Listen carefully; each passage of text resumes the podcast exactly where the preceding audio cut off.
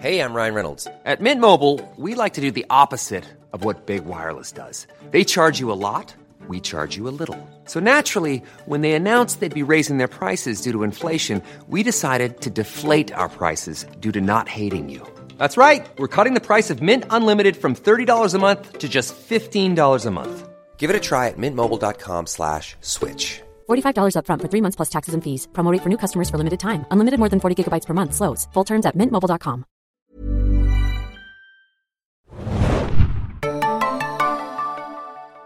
Herzlich willkommen, liebe Serienjunkies, zu einer neuen Ausgabe des Serienbiz Podcast. Mein Name ist Hanna und wir sind heute wieder mal im Studio und haben hohen Besuch bekommen. Wir haben gerade mal durchgezählt. Ich glaube, wir haben mehr Besuch, als noch Mitarbeiter am späten Freitagabend von Serienjunkies gerade im Büro da sind. Stellt euch doch einmal bitte selber vor. Ähm, ja, also ich bin der Marcel Becker-Neu. Äh, Ich bin einer der drei Produzenten von Wishlist. Ich habe unter anderem ähm, die Serie mitgeschrieben. Äh, ich spiele den Dustin auch noch und ich bin verantwortlich für die Musik bei Wishlist. Genau. Genau, das ist korrekt, genau. Ich bin, der, äh, ich bin der Marc Schießer, ich bin der Regisseur, äh, auch einer der beiden Drehbuchautoren. Habe zusammen mit Marcel und Chrissy auch das Konzept äh, für die Staffeln äh, geschrieben und äh, schneide das Ganze auch. Und ihr hört, glaube ich, im Hintergrund noch den lieben Jungen, der ja, glaube ich, der erste Gast war, den wir im Büro hatten, der auch die Tradition mit äh, der Whiskyflasche eingeführt hat bei uns. Und deswegen trinken wir jetzt auch gerade noch mal einen Whisky. Cheers erstmal. Schön, dass ihr da seid. Schön, dass wir da sein dürfen. Das war laut bestimmt für die Kopfhörer. Yo, Wishlist. Wir sind gerade in der zweiten Staffel. Und ich glaube, nennt man das jetzt so auf Hiatus, wie wir immer sagen, so als US-Sprech? Gerade ist eine Pause. Korrekt? Genau, wie nennen wir das? Ich muss, muss mir das aufschreiben. Also ich weiß nicht, ob ich es richtig ausspreche. In den USA gibt's ja immer sozusagen die, die, die Upfronts und die offizielle Season und es gibt dann immer die Weihnachtspause und die Sommerpause. Und das Ah, gilt okay. immer so, früher war es immer der Hiatus. Und wir haben es immer dann Okay. so eingedeutscht als der, der Serienhiatus. Ja, da Klingt haben ein wir den bisschen Hiatus, komisch, glaube ich, gerade gemacht. So, äh, genau, wir sind gerade in so einer kleinen Pause, ähm, bevor die zweite Hälfte der zweiten Staffel dann demnächst in einem Stück zu Ende, ja, ausgestrahlt kann man nicht sagen, online gestellt wird.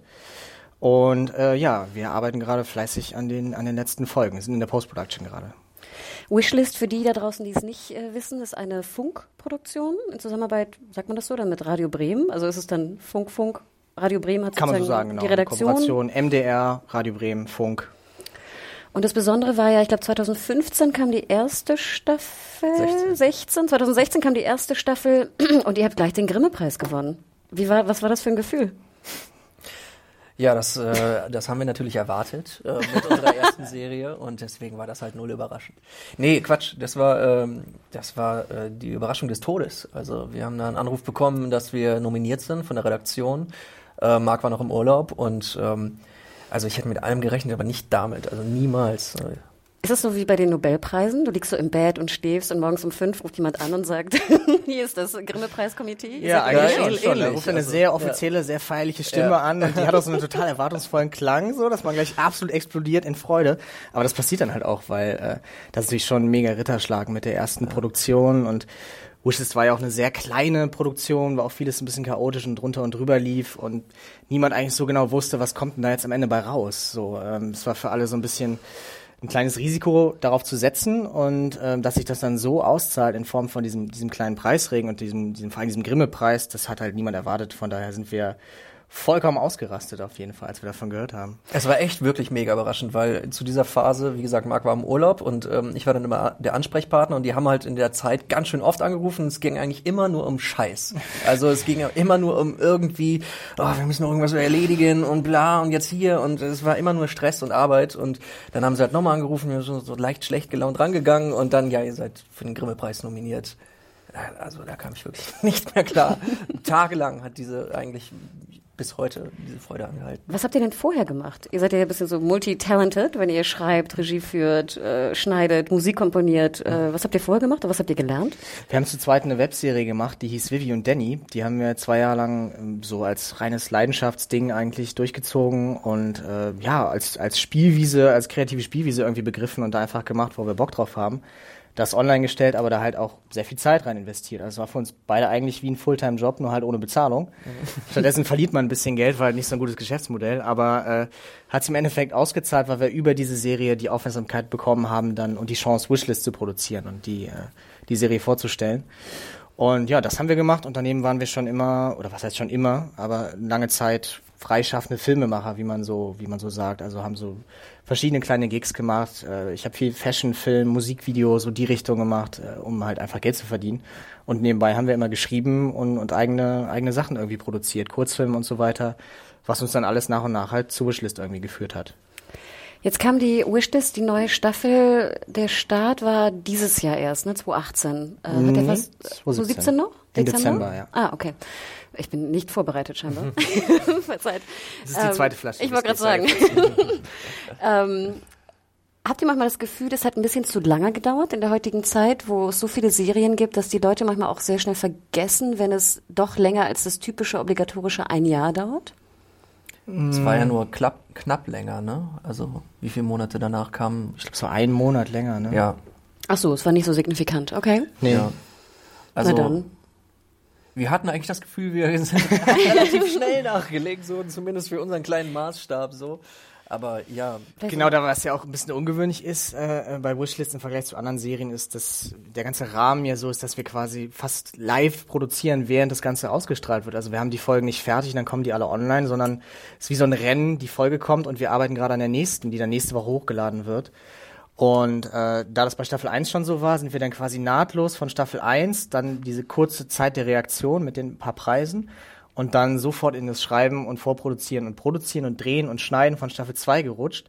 Also wir sind jetzt eigentlich so zwei Jahre in so einem Wishlist-Tunnel und haben da nicht einmal rausgeguckt. Von hat es für uns halt super schnell angeführt und äh, schneller hätten wir es auch gar nicht mehr irgendwie hingekriegt. Aber ja, ich weiß nicht, das liegt dann an, an euch auch zu beurteilen, ob das schon zu lang ist. Das kann gut sein, dass es noch schneller gehen müsste eigentlich. Ich glaube, für mich kommt es so vor, weil wir halt doch sehr viel berichtet hatten. Wir hatten ja auch einen, einen Redakteur äh, am Set. Äh, jetzt werde ich doch einmal kurz drauf eingehen, den Christian, den ihr ja auch ähm, bedenkt in der ersten Folge. Nochmal vielen, vielen Dank dafür. Wir haben auch schon gerade im Vorgespräch natürlich darüber gesprochen.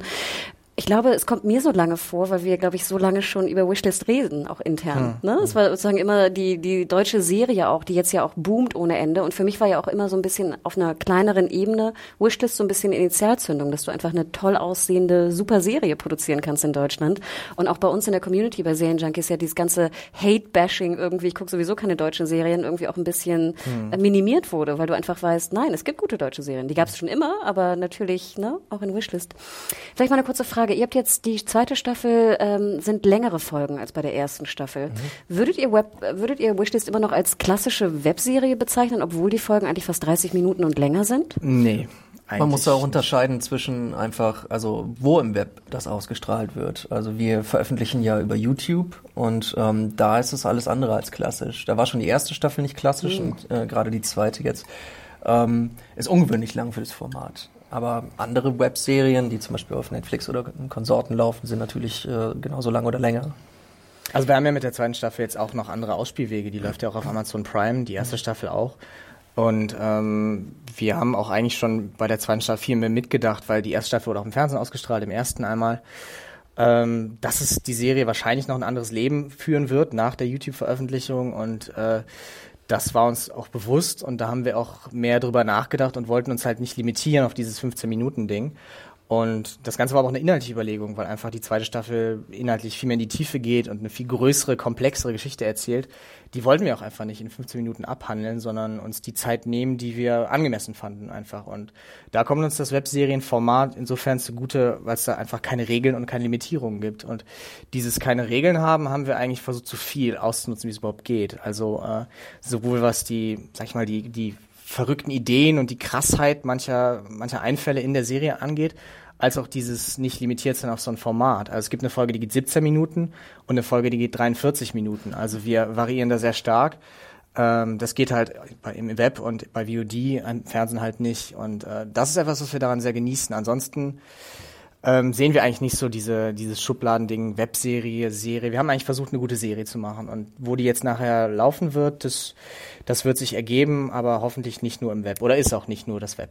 Wenn ihr jetzt parallel immer schneidet, ähm, bereut ihr manchmal die Serien Episodenlängen verlängert zu haben, weil dann schätze ich mal, der Schnitt ja auch länger dauert, oder? Und die Ich Vertonung. bereue jede Entscheidung, die wir getroffen haben. eigentlich, wenn die Arbeit daran ist schon echt krass. Aber ich Ja, dachte mir aber wenn die dann fertig sind, bereue ich es nicht mehr. Nee, weil ich dachte mir sozusagen, es wird ja vorher schon stressig gewesen sein, aber wenn sie jetzt 43 Minuten lang sind, dann Mhm. würde ich ja auch so bei Minute 26 mal denken, so, oh, was für eine Entscheidung. Ja, das stimmt schon, aber man muss auch sagen, dass, ähm, also im Gegensatz zu Staffel 1 gibt es jetzt schon auch ein paar Arbeitsschritte, die uns abgenommen werden. Also in Staffel 1 haben zum Beispiel Marc und ich auch noch das komplette Sounddesign und alle Foleys aufgenommen und gemischt und so weiter und so fort. Ähm, das sind zum Beispiel jetzt Aufgaben, die wir jetzt äh, auslagern können und auch viel so von Organisationen rings um uns herum und so. Also Mehr wie bei einer klassischen Film- und ja, genau. Serienproduktion, Also also abläuft. noch nicht ganz da, aber schon äh, schon eher in die Richtung schielend so. Aber es ist trotzdem auch eine Arsch viel Arbeit. Jetzt, wo das Budget ja fast, ich weiß gar nicht, ob man eine Zahl nennen kann, aber es ist ja, glaube ich, das Zehnfache und mehr. Mehr nicht, aber so Ungefähr ungefähr, in der in die Richtung. Richtung, ja. Ist man dann manchmal auch am Set und denkt so, oh Gott, das ist so, ne, man hat so viel Geld auf einmal, was man de facto vorher nicht hatte für etwas, was ja trotzdem fantastisch aussah. Wie war das am Anfang für euch mit, mit dem, mit dem, mit dem, was ihr alles kaufen könnt sozusagen? Seid ihr da viel, viel rabiater geworden im Sinne von, ach, wir machen jetzt die Szene, weil, das, weil wir es können, ne? Ja, äh, da hast du eigentlich genau recht. Wir haben äh, von Anfang an die Ansprüche so an uns und an den Inhalt und äh, total hochgeschraubt und dann aber auch so an die Umsetzung, dass das Geld eigentlich sofort in Relation dazu wieder total geschrumpft ist, weil wir haben gesagt, okay, jetzt wollen wir halt auch zehnmal alles so geil machen und so geil aussehen lassen und so aufwendige Sachen passieren lassen. Leute von Brücken springen, la springen lassen, Schießereien, Autocrash und so weiter. Riesige Sets. Und äh, riesige, wir haben ein, ein riesiges 360-Grad-Set gebaut, tatsächlich, was, was echt für eine deutsche Produktion ein großes, aufwendiges Set ist, wo viel Zeit und Geld reingeflossen ist. Und wenn man dann sich diese Ziele alle steckt, dann ist das Geld auf einmal plötzlich äh, gar nicht mehr so gigantisch, wie man am Anfang gedacht hat. Natürlich, als wir die Zahl am Anfang erst gesehen haben, haben wir gedacht, okay, das ist jetzt komplett neue Welten. Und es sind auch neue Welten, aber im Endeffekt äh, kocht man am Ende auch trotzdem nur wieder mit Wasser, weil was anderes hat man auch nicht da. Und da muss man das dann auch irgendwie wieder mit, mit, mit rocken. So. Du hattest, äh, Marc, du hattest vorher erwähnt, auch bestimmte Regeln. Jetzt gab es ja neulich so einen kleinen, so ein kleines Skandalchen, kann man fast sagen, dass YouTube äh, die sechste Folge, glaube ich, der zweiten Staffel von Wishlist auf äh, 18 Jahre gestellt hat, wegen einer Sexszene. Genau. Ähm, ich habe mir die Sexszene angeschaut. Ich habe mich extra angemeldet. um diese. Äh, genau, um diese Szene zu sehen. Und ich dachte mir so, hä? Ist das jetzt wirklich 18er Inhalt? Also da bin ich wirklich nicht so, ich weiß jetzt nicht, was 18 ist und was nicht in Deutschland. Da kenne ich die, die Medienaufsicht, äh, Richtlinie nicht. Aber was dachtet ihr, als das irgendwie passiert ist? Das wurde euch ja wahrscheinlich. Scheiße. nee, äh, die, äh, die, das ist ja keine Entscheidung jetzt der FSK oder der normalen deutschen eine Altersbeschränkung. Das ist eine? YouTube-Entscheidung, genau. von deren Ermessen eigentlich, ne? Genau, wir haben das Ganze, also reguliert. die Serie hat ja eine redaktionelle Prüfung als öffentlich-rechtliches Produkt durch Radio Bremen und Funk und so weiter. Und die haben das halt gesehen und gesagt, ja, das ist FSK 12, unbedenklich. äh, hochladen. So, und das haben wir dann gemacht und dann hat YouTube gesagt, Moment, da sieht man ja, ja, man sieht gar nicht so wirklich nackte Haut, aber es wird halt, die Formulierung, die ich immer wieder gehört habe, aber auch nur so aus dritter Hand war, das ist halt eindeutig eine Sexszene, da geht es um Geschlechtsverkehr und das wollen wir nicht sehen auf YouTube. So, auch wenn das angedeutet ist und nicht explizit dargestellt. Und das wussten wir vorher nicht, weil diese Richtlinien auch von YouTube auch sehr Auslegungssache sind, sage ich mal. Und wir haben uns da eigentlich vorher keine Sorgen gemacht, zu Unrecht, wie sich jetzt rausstellt. Aber wir stehen da auch so hinter unserer Entscheidung, weil ähm, ich finde, die Szene ist wie du auch. Ich finde nicht, dass die FSK 18 würdig ist in irgendeiner Form so. Da wird sogar verhütet. Das finde Ich ich, wollte also, gerade sagen, hallo. ich wollte ich gerade sagen, ich bin dankbar. Ich sehe viele Serien, wo Sexszenen Ja. sind, wo keine Kondome sind. Und ich denke immer so, äh, Ja, total. Und äh, deswegen pff, war das schon also die richtige Sex- Entscheidung. Viele. Sexszenen in Serien, ne? Möchte ich nochmal. nee, ist klar. ähm, aber äh, nee, YouTube hat das, sieht das halt anders und das ist ein amerikanischer Konzern. Da sind auch, glaube ich, amerikanische Wertvorstellungen spielen da auch schon vielleicht irgendwie eine Rolle. Und natürlich auch kommerzielle. Wishlist hat jetzt keine Aufrufe irgendwie im 20-Millionen-Bereich, wie manches andere äh, Video, was dann vielleicht eigentlich bedenklicher ist, aber frei zugänglich. Und Ja, vor allem, oder hat uns ja- das überrascht. Ihr spielt ja auch keine Werbung aus, deswegen eigentlich ja uninteressant für YouTube. Ja. Ich fand's ganz interessant. Ich habe mich gefragt, sieht man Nippel? Also ich habe mich versucht, ne? Geh ich Also das wussten wir, durch, genau. ne? Nippelalarm war ganz Und ich habe geguckt, man sieht, man sieht seine Nippel, aber nicht Ja. ihre Nippel. Ja, aber männliche Nippel sind halt grundsätzlich eigentlich in Ordnung. Ja, Ne? das fand ich so witzig, weil ich wirklich dann so die klassische MPAA, ne, Richtlinien, äh, Guidelines durchging und es ist wirklich, also schaut es euch an da draußen, liebe Hörer, wenn ihr einen Google-Account habt, meldet euch an. Ich fand es nämlich ganz interessant, was scheinbar Google, äh, YouTube Deutschland für 18 hält.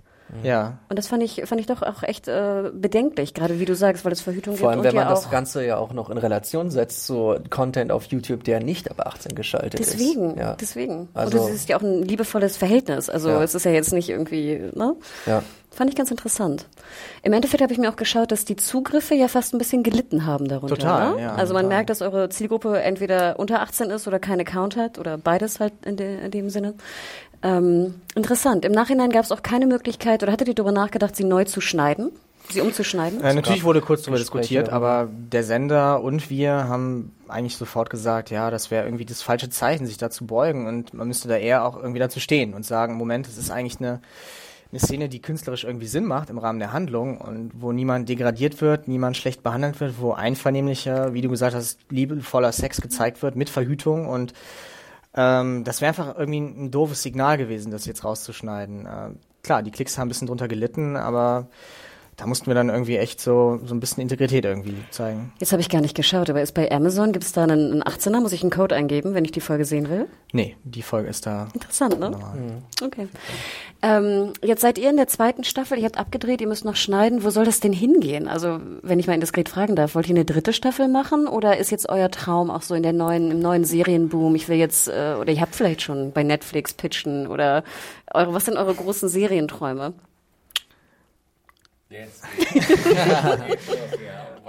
Also wir, wir wollen auf jeden Fall nicht, dass das äh, YouTube One-Hit-Wonder werden und arbeiten auf jeden Fall auch an anderen Ideen und äh, vielleicht kommen da auch, werden auch bald welche von umgesetzt. Äh, viel mehr kann ich dazu gerade nicht sagen.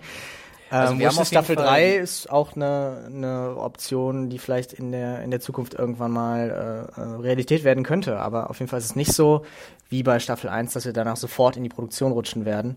Das auf jeden Fall nicht. Und gerade spuken uns auch viele andere Ideen im Kopf rum. Ja. Also wir haben ja, ähm, das muss man vielleicht auch dazu sagen, äh, im Zuge der ersten Staffel Wishlist, einfach um das Projekt abrechnen zu können, waren wir gezwungen, eine kleine Firma zu gründen und ähm, haben jetzt festgestellt, wir finden die eigentlich ganz gut und wir wollen die eigentlich ausbauen und wir wollen mit dieser Firma halt weiterhin Filme machen. Wir wollen halt gerne, ähm, wir heißen Outside the Club, wir wollen halt gerne die ähm, Produktionsfirma Outside the Club werden, die halt geilen Scheiß macht und nicht die beiden Jockel, die halt Wishlist gemacht haben für alle Zeit. Deswegen ähm, strecken wir da, wie gesagt, gerade unsere Fühler aus und gucken irgendwie, dass wir, ja, dass wir einfach geilen Fiction-Kram in Deutschland künftig noch machen und nicht ausschließlich diese Serie.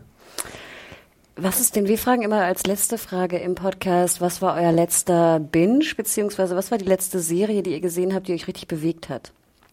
Hattet ihr überhaupt Zeit, was zu gucken? Vielleicht, äh, denke ich mal, jetzt vor den Dreharbeiten, vor dem Schnitt, vielleicht irgendwo in der Bahnfahrt oder so.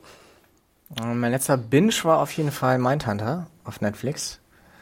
Äh, als mega David Fincher-Fan äh, war, das, war das irgendwie ein Must, was mich mir auch zeitlich noch irgendwie nehmen musste und es hat auch nicht enttäuscht, war auch richtig cool. Ähm, ansonsten Black Mirror ist sowas, was wir auch irgendwie jede Folge noch irgendwie von gucken müssen, einfach, egal ob Zeit da ist oder nicht. Ich habe tatsächlich ähm, The End of the Fucking World komplett durchgesuchtet. So, äh, das hatte mir ein Freund empfohlen und dann mal reingeguckt und dann pff, ganze Staffel auf einmal, die ganze Nacht durch. Ja, aber auch interessantes Format, weil das ja auch de facto eigentlich ein Webserienformat irgendwie ist von der Länge her. Und Ja. dann auf einmal bei Netflix, wo ich sowas eigentlich noch nicht gesehen hatte, ne, vom Content-Bereich. Aber so gefühlt war das wahnsinnig erfolgreich, oder? Ich habe extrem viele Leute drüber reden hören. Es war super erfolgreich. Ja. Also auch bei uns, es schlug, schlug genauso ein, wie du es gerade sagtest, wie so eine Bombe. Keiner hatte vorher von gehört. Ja. Äh, Keiner wusste, keine Kampagne, kein gar nichts. Netflix teilt ja immer so ein bisschen seine Territorien ein, ne? Welche Serien jetzt beworben werden, welche nicht, welche größeren Potenzial haben oder nicht. Völlig under the radar, kam raus, Riesenbuzz. Und es lag, glaube ich, auch ein bisschen daran, dass es so leicht zu konsumieren war, ne? In diesen super kurzen Folgenlängen, die man halt einfach so Ich war mal weggucken so kann. überrascht, wenn es schon vorbei war. Also ich bin nicht gewohnt von so einer solchen Serie. Naja, das kann man schon ganz gut, gut äh, bingen. Aber dementsprechend, liebe Hörer da draußen, binscht auch gerne die zweite und wenn ihr es noch nicht getan habt, die erste Staffel von äh, Wishlist. Es ist auf jeden Fall super gemacht. Große Fans auch bei uns in der Redaktion. Es sieht fantastisch aus. Mir gefallen vor allem auch die Action-Szenen besonders. Also Danke. da bin ich echt, ein, bin ich immer sehr und auch die Locations. Also ich bin auch wirklich sehr fasziniert. Ähm, schaut euch die Sexszene an, überlegt euch, was äh, YouTube da dachte, was irgendwie 18er Inhalt sei und nicht irgendwie FSK 12, was die öffentlich-rechtlichen denken, was ich schon eigentlich ganz schön Überlegt finde. euch, ob es bei euch zu Hause härter oder softer zugeht und wie man das bewerten muss. Und äh, genau, gebt uns Feedback gerne bei podcast.serienjunkies.de und vielen Dank, ihr beiden, dass ihr hier wart. Danke, dass wir da sein durften. Prost. Tschüss.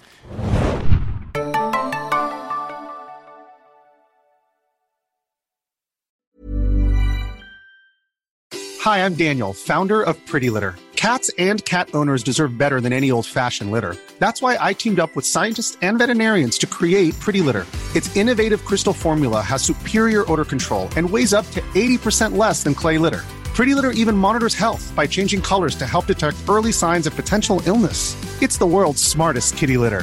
Go to prettylitter.com and use code ACAST for 20% off your first order and a free cat toy. Terms and conditions apply. See site for details.